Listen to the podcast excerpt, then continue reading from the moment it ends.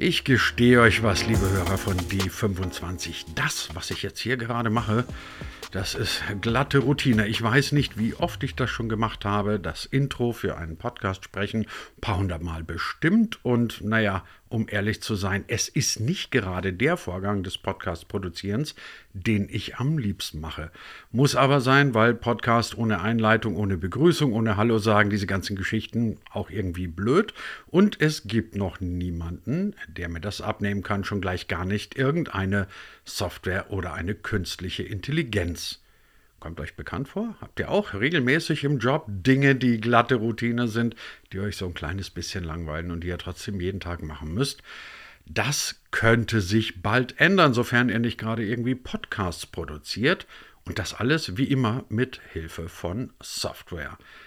Klingt aufregend, klingt irgendwie auch ein kleines bisschen beängstigend, wenn Routinen, wenn Prozesse plötzlich von künstlicher Intelligenz erledigt werden oder zumindest unterstützt werden muss es gar nicht, weil es die Option gibt, dass das Leben dadurch sehr viel besser wird, sagt unser heutiger Gast. Und der muss es wissen, der hat nämlich ein Unternehmen, das einen solchen Software-as-a-Service-Dienst anbietet. Next Matter heißt dieses ganze Ding. Der Mann heißt Jan Hugenroth. Und warum es gar nicht mal so schlecht ist, wenn man Routinen dann mal irgendwie wegrationalisiert oder zumindest leichter erträglich macht.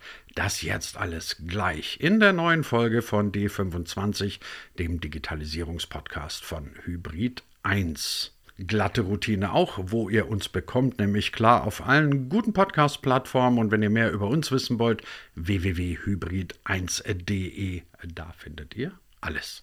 Mein Name ist Christian Jakubetz und ich wünsche spannende 20 Minuten. Jan, ich habe mir im Vorfeld unseres Gesprächs mal eure Webseite logischerweise angeguckt und da habt ihr ein sehr schickes Erklärvideo drauf. Und auf diesem Erklärvideo wiederum wird gezeigt, wie Next Matter funktioniert. Wenn ich das richtig verstanden habe, kann man damit ohne Software und ohne Programmierkenntnisse nahezu jeden Prozess automatisieren, den man sich nur vorstellen kann. Jetzt bin ich dann da gesessen und dachte mir, gut, wir haben hier eine kleine Firma, wir sind in erster Linie ein kommunikationsgetriebenes Unternehmen. Welchen Prozess kann ich damit automatisieren? Lässt sich Kommunikation überhaupt automatisieren? Oder muss ich mir denn bei dem Automatisieren eher so Fabrikhallen und, und irgendwelche Roboter vorstellen? Vielleicht erklärst du es uns mal kurz. Ja, also die Zusammenfassung ist erstmal ähm, grundsätzlich richtig. Es gibt wenn man sich Unternehmen anschaut, alle möglichen Arten von Arbeitsabläufen und Prozessen, die wir eigentlich automatisieren oder im Sinne dieses Pod Podcasts digitalisieren wollen und sollten, ähm, um nach und nach ein vollautomatisiertes digitales Unternehmen zu bekommen. Und typischerweise sehen wir Kunden nicht so sehr bei kleineren Agenturen 10 bis 20 Mitarbeiter, sondern ab 100, 150 Mitarbeitern plus, die wirklich in diese industrielle ähm, Arbeitsweise einsteigen. Und deswegen ist der Vergleich gar nicht so schlecht. Eigentlich ist das Büro heute und ich glaube auch in der Zukunft so ein bisschen wie so eine, wie so eine große Produktionshalle. Ja, also in der Kommunikation erstelle ich vielleicht jede Menge Content, das wird ja heutzutage in tausenden Dokumenten pro Jahr erstellt. Ähm, die Beispiele, die ich oft nehme, ist aus unserer Kundenbasis Fintech-Unternehmen, die kümmern sich um Hunderttausende von Kunden deren Anfragen bearbeitet werden müssen. Das sind Prozesse und die kann man Schritt für Schritt mit Next Matter erledigen. Da gibt es ganz viele Beispiele, ähm, aber je Unternehmen, und das ist das Interessante, sind diese Prozesse unterschiedlich. Und die Möglichkeit geben wir den Unternehmen, diese individuellen Prozesse selbst anzulegen und zu automatisieren. Erklär es mir mal wirklich vielleicht an, an, einem ganz konkreten Beispiel. Also, ich habe eure Software, ich ja. muss dafür nicht coden können und mir fällt jetzt ein in meinem Unternehmen, ich habe den Prozess, äh, sag mir einen, irgendeinen beliebigen. Was wäre so ein klassischer Prozess? So ein ganz klassischer Prozess ist ähm, äh, die Auslieferung von neuen Produkten. Ja? Also du hast ähm, äh, Beispiel, Kunde von uns, das ist ein äh, Beispiel, was ich auch nennen kann, Home24. Ja, die betreiben mhm. Outlets, das kann man sich gut vorstellen, wenn ich Möbel kaufen möchte. Gehe in ein Möbelhaus rein, das ist wie so ein kleines Unternehmen. 20 Mitarbeiter, davon betreiben die zufälligerweise ein paar mehr. Jedes Mal, wenn ich mir ein Sofa aussuche, muss das irgendwann bei mir angeliefert werden. Das kann ich nicht einfach über die Schulter aus dem Laden raustragen. Und da passieren eine Reihe an Schritten. Ich möchte dieses, muss das Sofa ähm, mir anschauen, das muss erfasst werden, das muss bezahlt werden, das muss ausgeliefert werden und an einem gewissen Tag dann von mir angenommen werden. Diese Schritte sind sozusagen ein Prozess, den ich anlegen kann. Das ist ein sehr operativer Prozess auf der Fläche. Das passiert in Deutschland jeden Tag zuhauf in Industrieunternehmen, in Handelsunternehmen und so weiter. Ein anderes Beispiel für, den, für die Büroarbeitsweise, du hast einen neuen Kunden, der reinkommt, der wird vielleicht noch im Vertrieb, wird ein Vertrag unterschrieben, aber dann muss eine ganze Menge passieren, bis der wirklich erfolgreich ist. Ähm, und die ganzen Schritte, um diesen Kunden an Bord zu holen, um zu erklären, was wir tun, um den, die Folgeverträge äh, bereitzustellen, die ersten Services äh, bereitzustellen. Dafür kann ich Schritt für Schritt diesen Prozess anlegen. Wäre es treffend, wenn ich sagen würde, das, was du Prozesse nennst, kann man in Wirklichkeit auch Routine nennen? Das sind Routine und Routine ist oft langweilig. Also einfach nur Routine. Und Routine ist oft ja. langweilig und deswegen helfen wir so ein bisschen. Ne? Das ist das, was ich den ganzen Tag mache und eigentlich zu nichts anderes komme. Ähm, und was wir heute sehen, ist 50 Prozent der Arbeit in Unternehmen und 50 Prozent der Mitarbeiter in Unternehmen machen nichts anderes als diese Routineaufgaben. Und eigentlich noch schlimmer, koordinieren Routineaufgaben. Es gibt Leute, die machen nichts anderes, als den ganzen Tag hinterher zu telefonieren, wer denn jetzt gerade was gemacht hat. Und genau das wollen wir automatisieren, damit diese 50 Prozent der Kapazitäten und eigentlich der, der menschlichen Arbeitszeit frei werden für die richtig wichtigen Dinge im Leben. Wie macht ihr das auf Softwareseite? Also da fehlt mir jetzt gerade noch so ein bisschen, bisschen das Verständnis oder die Vorstellungskraft. Also ich weiß, ich habe die Routine A, ne, nehmen wir nochmal die mit dem Sofa und du oder ihr als Next Matter stellt eine Software zur Verfügung.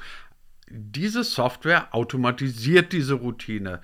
Ähm, gleichzeitig ohne Coding. Aber, aber wie, wie geht das? Also Weißt du, was ich meine? Wie versteht die, die Maschine, also die, die, die Software, ohne Coding, dass diese Routine jetzt eine Routine ist? Irgendwie muss ich es ja doch mitteilen. Also muss ich ja doch coden können. Das ist so ein bisschen wie Lego bauen. Also ich würde das früher in der Kindheit ja. gerne gemacht. Ähm, ich muss, und am besten, bestes Beispiel ist vielleicht so ein bisschen Lego-Technik oder ähm, äh, schönes Beispiel, wenn man als Kind irgendwie in einen Freizeitpark geht. Dann habe ich den Freizeitpark gesehen und gesagt, den hätte ich eigentlich auch gerne zu Hause und ich habe jede Menge Lego-Steine. Dann setze ich mich ein Wochenende hin.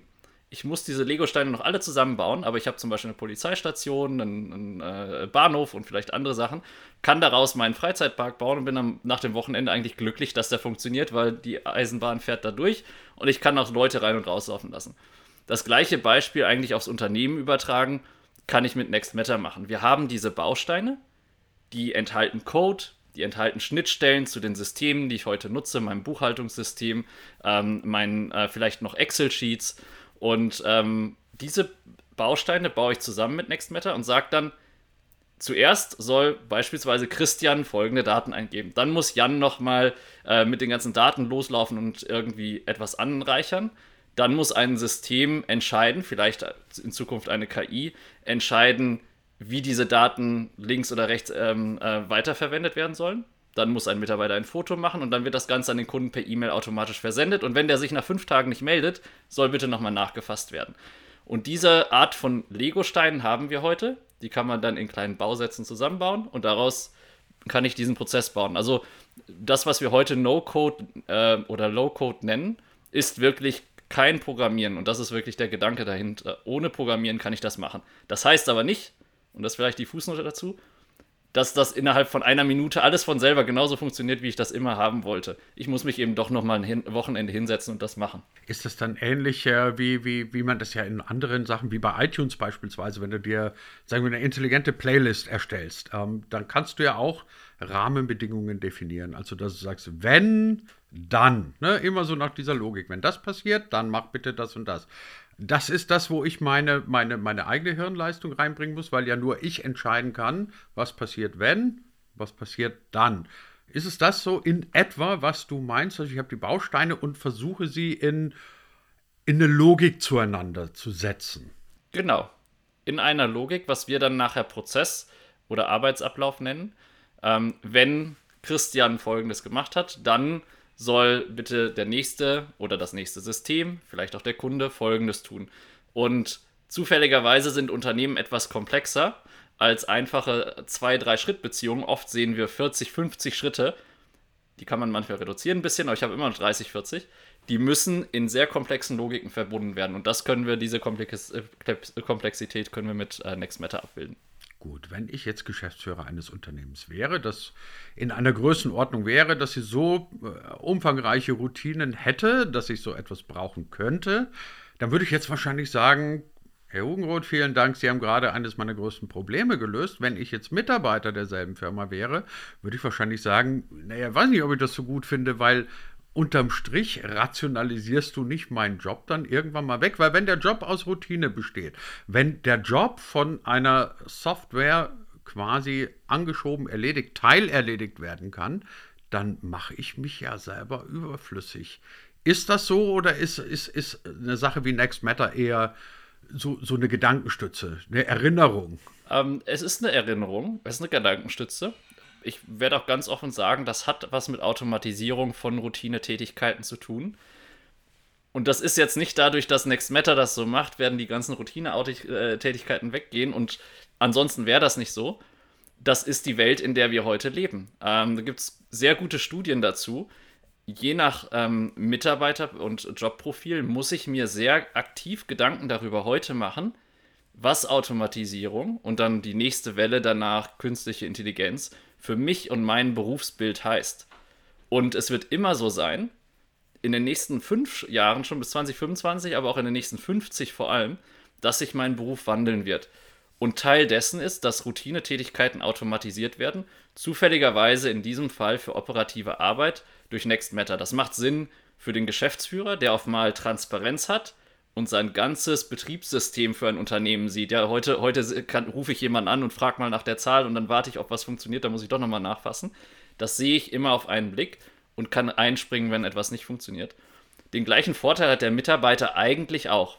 Und ich kann verstehen, dass es dann vielleicht erstmal ein kurzes Fragezeichen gibt, wie funktioniert das denn für mich? Aber wenn ich sehe, dass in meinem Arbeitsbereich eigentlich alles gut organisiert ist und ich mich auf meine eigenen Aufgaben fokussieren kann, ist das aus meiner Sicht ein Mehrwert, weil ähm, in den Unternehmen, denen ich vorher gearbeitet habe oder mit denen ich als Berater zusammengearbeitet habe, da, da, fliegt immer alles links und rechts und quer und drüber und dann habe ich doch für meine 40-Stunden-Woche dann doch 150 Prozent der Zeit verbraucht oder aber in der Zeit nichts geschafft, weil eben alles irgendwie im Chaos untergeht. Und das ganze Chaos nehme ich weg und ich kann mich echt auf meine Arbeit fokussieren. Das ist, glaube ich, ein wichtiger Teil, den ich als Mitarbeiter immer mitnehme. Muss halt nicht am Samstag mich noch drum kümmern. Der zweite Teil, das ist vielleicht noch interessanter. Ich kann das ja auch als Chance begreifen. Ja? Und das ist, glaube ich, jetzt der Punkt, den wir irgendwie, den jeder Einzelne mitnehmen muss. Berufsbilder werden sich wandeln. Als Teil meines Berufsbilds kann ich das erste Mal durch No-Code-Tools selber programmieren und muss nicht darauf warten, dass mir jemand anders das wegautomatisiert und kann meinen Job eigentlich verändern und mich auf die Dinge fokussieren, die ich viel besser machen kann. Also wenn ich, wenn ich einen, ähm, äh, immer Kundenanfragen bearbeite, dann werden eben die Standardanfragen automatisch beantwortet, aber die anderen, um die ich mich wirklich kümmern möchte, um die kann ich mich dann auch kümmern und kann mich wirklich mit dem Kunden unterhalten, anstatt nur E-Mails zu beantworten. Ich frage deswegen nach, weil ich äh, erst vor kurzem hier jemanden zu Gast hatte, die haben eine KI für Buchhaltung entwickelt. Und ähm, dann dachte ich mir erst, mhm. ist das langweilig. KI für Buchhaltung. Dann hat er mir so ein bisschen erklärt, wie das geht. Ähm, das ging natürlich noch einen Schritt weiter als bei dir, weil es nicht einfach ähm, eine Automatisierung, sondern letztendlich eine komplette Abschaffung von bestimmten Tätigkeiten bedeutet hat. Weil wenn eine KI erkennt, welcher Kontokreis ist das und um was für eine Form der Ausgabe oder Einnahme handelt es sich, dann muss ich ja ganz, ganz vieles nicht machen. Ich frage deswegen nach nochmal, weil mir da erst aufgefallen ist, dass äh, es möglicherweise, ein, oder nicht nur möglicherweise, sondern ganz sicher ein großer Trugschluss ist, wenn wir Wissensarbeiter, wie wir uns immer selber so schön nennen, meinen, diese ganzen Veränderungen von automatisierten Prozessen würden in erster Linie die Blue-Collar-Worker betreffen, die halt dann am Fließband überflüssig gemacht werden. Aber eigentlich bedeutet das doch auch, dass unsere gesamte Geistesarbeitswelt sozusagen ähm, sich nochmal ändern wird. Was heißt denn das aus deiner Sicht für A, Unternehmen, auch B, für die Einzelnen? Müssen wir uns tatsächlich von vielen Berufsbildern verabschieden? Und heißt das nicht unterm Strich, dass man Unternehmen in diesem digitalisierten Zeitaltern auch nochmal ganz neu strukturieren, ganz neu denken muss? Weil wenn, wenn es so ist, wie du sagst, dass so und so viel Prozent von Routinen wegfallen, dann steht ja erstmal die Frage im, im Raum, was mache ich jetzt mit dieser gewonnenen Zeit? Schmeiße ich die Leute raus, setze ich sie effektiver ein, baue ich vielleicht mein Unternehmen nochmal komplett neu auf? Ich glaube alles. alle, alle, alle, drei. Das ist. Ähm, ähm, ja, klar. Was, was, was, das ist. Wir sind, wir sind an einem Punkt, der als erstes mal unumkehrbar ist. Ich glaube, das hat jetzt gerade in den letzten zwei Jahren fast jeder auch dann verstanden. Ähm, und der ähm, uns in eine Zukunft führt, in der in der Tat Unternehmen komplett anders aussehen, als sie heute aussehen. Und das Berufsbild eines Mitarbeiters oft auch ganz anders aussieht. Jetzt nehme ich mal kurz das Unternehmen, also wenn, wenn wir jetzt mal ein bisschen weiter rausschauen wollen, ja, fünf Jahre ist immer so ein bisschen das so eine Legislaturperiode, wir weilen gerade wieder und in vier Jahren schafft man dann doch gar nicht so viel. Aber wenn ich jetzt mal 50 Jahre rausschaue. Und dieser Podcast heißt D25, deswegen die fünf Jahre. Aber denken wir mal Also bis weiter. 25 haben wir eine ganze Menge geschafft und da können wir auch nochmal drüber diskutieren, was, was man in vier Jahren oder fünf Jahren alles schaffen kann, wenn man diese, diese Herausforderung sich so annimmt.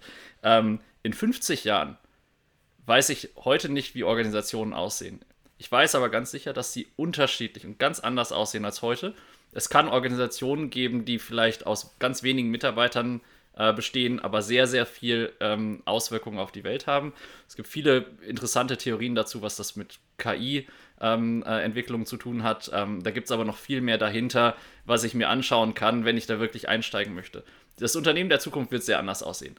Das Wichtigste, wenn ich das weiß, also ich weiß, ich weiß eigentlich, dass ich es nicht weiß, aber wenn ich das weiß, weiß ich, dass ich heute meine Unternehmensstruktur so flexibel und agil aufbauen muss. Und zwar nicht nur irgendwie agil im Sinne von Produktentwicklung und ich habe mal ein paar Haken auf einem Board gesetzt, sondern agil, jeder Baustein, den ich im Unternehmen habe, verstehe ich und ich kann ihn hin und her schieben, so wie ich ihn brauche. Wenn ich ihn geschoben habe, ist fest und dann ist die Struktur wieder äh, flexibel. Darauf muss ich mich einstellen und darauf ist heute, glaube ich, fast keiner vorbereitet. Es gibt sehr, sehr wenige Unternehmen, die das heute gut machen. Und ähm, wenn wir jetzt über die nächsten fünf Jahre sprechen, das ist das Erste, was ich irgendwie hinbekommen muss, weil damit kann ich mich darauf vorbereiten. Wenn ich das nicht mache, dann wird mein Unternehmen überflüssig, ziemlich, ziemlich, ziemlich schnell. Und das Gleiche für den Mitarbeiter. Ich glaube nicht, dass Mitarbeiter ähm, ähm, Profile überflüssig werden. Ja, die Jobs wird es weiterhin geben, aber 20%, 30% der Tätigkeit sind sehr anders. Ich kann mich heute entscheiden, möchte ich mein Tätigkeitsfeld so gestalten und die 30% mitgestalten oder lasse ich es gestalten und äh, mache ausführende Arbeit. Beides ist in Ordnung, aber das ist jetzt eine Zeit, in der ich das selber gestalten kann, wo das nicht 30 Jahre braucht, sondern drei Jahre, in denen das definiert wird. Buchhaltung ist leider ein Feld, ähm, ähm, äh, oder auch die Steuerberatung ähm, ist ein Feld, was, wenn, wenn ich mir das strukturell anschaue, wo ich extrem viel automatisieren kann, wo ich also wirklich genau überlegen muss, was ist mein Mehrwert in der Interpretation von Daten, in der Behandlung von ähm, äh, Sonderfällen und so weiter und so fort. Das ist insofern jetzt ziemlich gemein, weil du hast meine Frage eigentlich schon beantwortet, obwohl ich sie noch gar nicht bestellt habe. Weil meine nächste Frage wäre gewesen, sind Unternehmen darauf denn überhaupt vorbereitet? Weil, weißt du, ich denke mir dann irgendwie so, wenn wir jetzt so, na, jetzt sind wir dann doch wieder mittendrin in der Pandemie. Also wenn wir uns die letzten anderthalb Pandemiejahre mal so ein bisschen anschauen, dann haben wir viele, viele Klagen darüber gehört, wie unzureichend in Deutschland die Digitalisierung nach wie vor ist, vor allem in den öffentlichen Bereichen. Das, was an Digitalisierung in Schulen vorhanden ist, ist es häufig ein schlechter Witz, dass Gesundheitsämter Daten immer noch per Fax austauschen. Ähm, darüber, glaube ich, sind alle Witze gemacht worden, die man machen kann. So, und jetzt kommst du und, und redest auf einmal von einer Entdigitalisierung der Arbeitswelt sozusagen, von einem Schritt, der ich glaube, für viele ja noch wahnsinnig weit weg ist nachdem du jetzt die Frage oder nachdem du die Antwort gegeben hast, auf die ich jetzt die Frage erst gestellt habe, würde ich gerne noch einen Schritt weitergehen, so zum Schluss raus dieser neuen Folge von D25. Das würde aber doch unterm Strich bedeuten, dass wir eigentlich nur dann, wenn wir jetzt mal national sozusagen denken, in Deutschland konkurrenzfähig bleiben, wenn wir wirklich anfangen, ganz strikt unsere komplette Arbeitswelt zu digitalisieren. Und mit der Arbeitswelt digitalisieren meine ich nicht, dass jetzt jeder Mitarbeiter einen E-Mail-Account hat oder, oder dass wir dann vielleicht doch mal irgendwie schnelles WLAN oder sowas kriegen, sondern das ist ja letztendlich eine komplette Neustrukturierung. Das ist es komplett und die Art und Weise, wie wir es angehen müssen, ist eine, eine ganz andere, als wir das eigentlich gewohnt sind. Ähm, ich glaube, dass das um überhaupt also in diese Zukunft reinzugehen, jeder Einzelne das machen muss. Und zu deinem äh, Punkt, sind Unternehmen heute soweit, sind die öffentlichen ähm, äh, Behörden soweit, sind ähm, ähm, Einzelpersonen soweit? ich glaube, es gibt jede Menge Einzelpersonen in Unternehmen, Mitarbeiter, Führungskräfte, die heute so weit sind. Das kann ich selber machen. Ich verstehe mein Geschäft. Ich weiß, was Buchhaltung heißt. Wenn ich jeden Buchhalter frage, egal in welcher Stadt in Deutschland, kann er mir die Logik geben und sie mir die Logik geben für die richtige Zuordnung von Konten, für die Logiken, wie das Ganze laufen muss, wenn ich in einem gewissen Fertigungsbereich bin. Und ähm, das weiß jeder und hat jeder mitgebracht. Das heißt, eigentlich habe ich die Fähigkeiten, diese Digitalisierung vorzubereiten. Und jetzt gibt es das Handwerkszeug, um das selber umzusetzen. Und es wird, wie immer, es wird jede Menge Leute geben in Unternehmen, die das voranbringen und die das Ganze jetzt in die Hand nehmen. Und ich glaube, das ist der Schritt, den wir jetzt machen können und müssen.